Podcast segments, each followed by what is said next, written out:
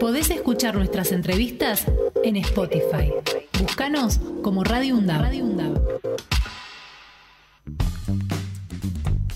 10 y 33 de la mañana y esta semana, como es habitual, hemos recibido otro informe del Centro de Economía Política Argentina, el CEPA. Recibimos el informe fiscal, eh, que es el análisis de los ingresos, gastos y resultados del sector público nacional, datos a enero del 2023. Para profundizar en este informe que nos han enviado, que dábamos cuenta en el día de ayer, estamos en comunicación con Martín Epstein, que es analista económico del CEPA. ¿Qué tal, Epstein? Buen día, ¿cómo te va? Hola, ¿cómo estás? Buen día por ahí. Mi nombre es Fernando Pearson, estoy con Axel Govetnik. Y bueno, eh, lo primero que me gustaría este, eh, comentarles a nuestros oyentes, para, a veces las cuestiones económicas se nos escapan a los que no somos expertos, eh, ¿cuál es la importancia que tiene eh, la economía fiscal de un país en la vida diaria de, sus ciudadanos?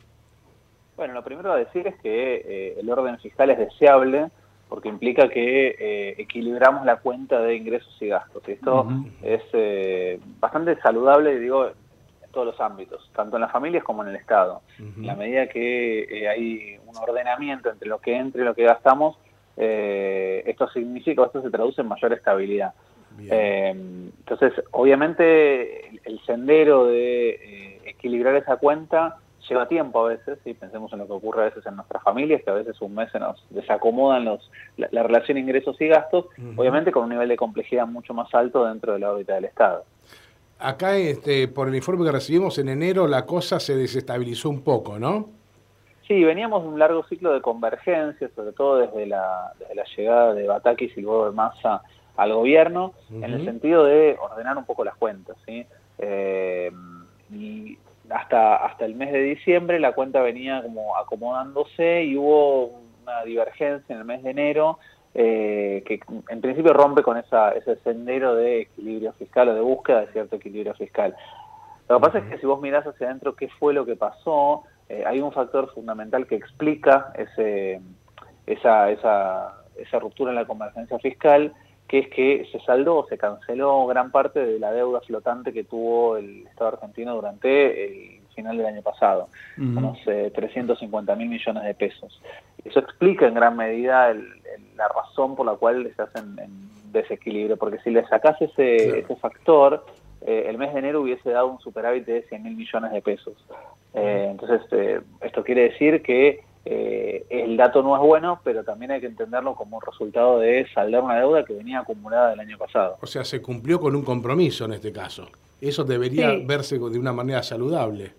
Sí, exactamente. hay que entender un poco que en el funcionamiento del Estado eh, hay distintos pasos para la ejecución presupuestaria. ¿sí? En ese proceso de ejecución presupuestaria eh, hay compromisos que no se ejecutan inmediatamente. Si vos te puedes comprometer a ejecutar una partida de un gasto para hacer, por ejemplo, una obra pública, eh, y esto no significa que efectivamente la plata va a parar a manos de quien ejecuta la obra en ese momento. Hay una serie de pasos y procedimientos que llevan a que eh, haya distancia en el tiempo. Bueno, lo que se hizo fue saldar ese, ese gasto, esa deuda flotante que venía teniendo la Argentina hasta, hasta el año pasado. De hecho, era uno de los temas que eh, primero era cuestionado por el Fondo Monetario, pero además provocó, fue uno de los grandes, eh, me animo a decir, malos manejos de, parte del exministro Guzmán, que acumuló mucha deuda flotante en la primera parte del año y que después la deuda flotante terminó pagándose o resolviéndose en la segunda parte del año y ahora en, el mes de enero. Claro. Martín, buen día. Axel Govendi te saluda. Te quería preguntar acerca de esto. Eh, cumplir las metas con el Fondo Monetario Internacional este año, ¿qué implicaría para la Argentina, según la visión de ustedes? Mira, yo creo que lamentablemente desde el 2018 para acá eh, estamos debatiendo constantemente eh, qué hacemos con el Fondo Monetario. ¿sí? Y y si bien es cierto, en, el trayecto que vino desde el 2018 hasta este momento hubo instancias en las cuales se podría haber negociado de otra manera. ¿sí? Obviamente, lo primero, no pedir un préstamo exorbitante como el que pidió el gobierno anterior, sabiendo de antemano que era un préstamo imposible de pagar y de devolver y que tenía un objetivo más bien político que, que, de sostén económico en el país. Pero de ahí en adelante teníamos, tenemos una negociación constante con el Fondo Monetario. Entonces, salvo una renegociación muy profunda del acuerdo con el fondo, hoy conviene más bien cumplir que no cumplir, pero no solo por una cuestión de cumplir el fondo, sino porque todos los acuerdos con organismos internacionales o con bancos eh, de crédito están atados al cumplimiento del acuerdo del fondo. claro, no se hace eso, se cae, claro. Exactamente, vos tenés hoy gran parte de la inversión extranjera eh, que proviene de eh, capitales chinos o del propio Estado chino. Bueno, si vos no cumplís con el Fondo Monetario Internacional, se te corta la inversión en obra pública de estos sectores si vos no cumplís con el Fondo Monetario, te van a venir a reclamar los eh, deudores, o en realidad el, Club de París va a intentar reclamar de manera más fuerte que pagues la deuda.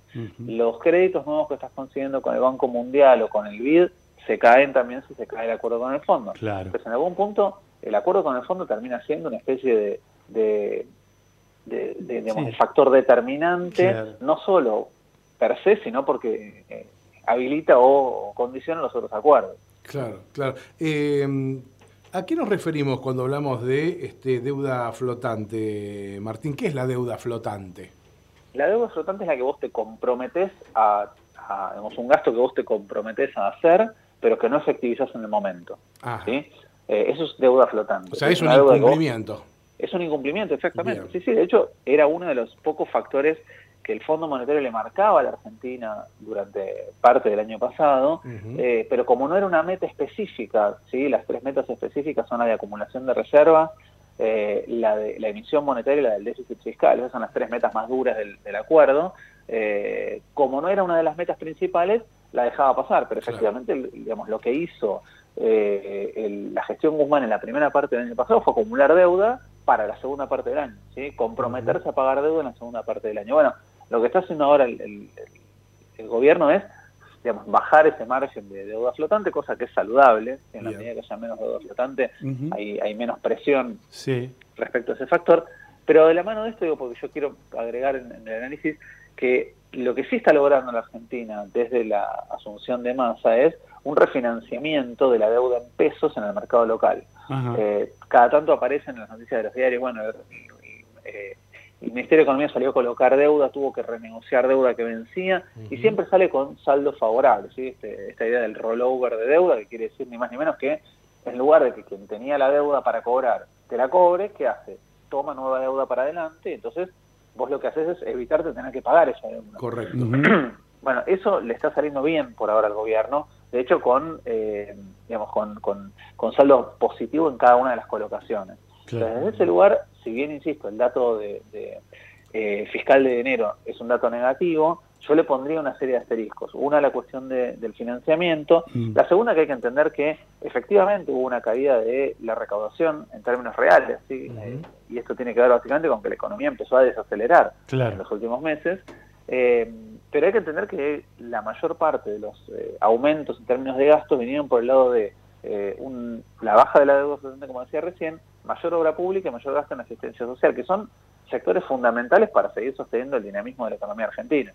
Martín, ¿y, el tema de las reservas, cómo está y, cómo lo ves, digamos, en el futuro? Mira, las reservas son claramente uno de los factores más complejos de, resolver. ¿sí? De hecho, eh, lo planteó Massa desde que asumió el ministerio como, mm. venimos a decir, como el elemento central de su gestión. Eh, el problema de las reservas es que están acotadas desde hace mucho tiempo. Este, tenemos un problema de, restricción en términos de reservas hace mucho tiempo. En el acuerdo del fondo, además, hay una serie de limitantes que ahora se están eh, se, renegociaron, de hecho, por el efecto de eh, el impacto que tuvo en términos de reservas la guerra en nuestro país. pero claramente el, nivel de reservas es el, es el termómetro de los dólares financieros. En la medida que se ve una merma en el las reservas del Banco Central, hay mayor presión sobre los dólares financieros porque hay mm. una sensación de que eh, en cualquier momento puede haber una devaluación. Eh, esto, digamos, venimos a decir antes de, un análisis extra, no es deseable ni esperable. Si en el contexto en el que estamos, con una inflación que está brillando el 100% anual, imaginar un escenario de, devaluación sería catastrófico. el gobierno lo sabe, el gobierno no, va a ir por ese lado. Mi última pregunta, eh, Martín, tiene que ver con lo político, además de lo económico. Ahora la distancia y, con lo que estamos viviendo en este momento, ¿podemos decir que estuvo bien Néstor Kirchner en su momento en sacarse de encima al Fondo Monetario Internacional? Yo la respuesta le daría primero sí, eh, porque el rol del fondo es un rol claramente más político que económico, que, que, evidentemente tiene intereses en, manejar o en opinar abiertamente sobre la gestión económica de un país. Claramente el contexto en el cual eh, Néstor Kirchner desendeuda con el Fondo Monetario es otro. ¿sí? La deuda total con el Fondo Monetario en el 2006 no llegaba a los 10 mil millones de dólares. Eh, no llegaba a los 10 mil millones de dólares. Y para, para dar un parámetro, ¿sí? Eh, si se hubiese cumplido con lo que se había firmado en el 2018, este año solamente Argentina tenía que devolver 19 mil millones de dólares de la deuda claro. el, doble. El total, el, total eh, el total de la deuda era 10 y el doble sería solo en este año. Entonces, claramente, el escenario es mucho más complejo. ¿Sería deseable sacarnos encima la deuda? Claro, con el fondo, claramente. Lo que pasa es que hoy por hoy es un año difícil porque, primero, el volumen es muy alto, la deuda es muy, muy significativa. Segundo, la alternativa sería buscar algún prestamista de última instancia, que no hay, porque el prestamista de última instancia termina siendo siempre el fondo. Eh, entonces, lamentablemente, salvo renegociar condiciones, buscar condiciones que sean más favorables al, crecimiento económico, eh, yo hoy no veo un escenario de, una salida de ese acuerdo. Bueno, este Martín Epstein, analista económico del Centro de Economía Política Argentina, muchísimas gracias por tu tiempo y ayudarnos a entender esto que nos pasa en la economía. Eh, ha sido muy amable. Gracias a ustedes por el rato. Que tengan Abrazo. Podés escuchar nuestras entrevistas en Spotify. Búscanos como Radio UNDAB.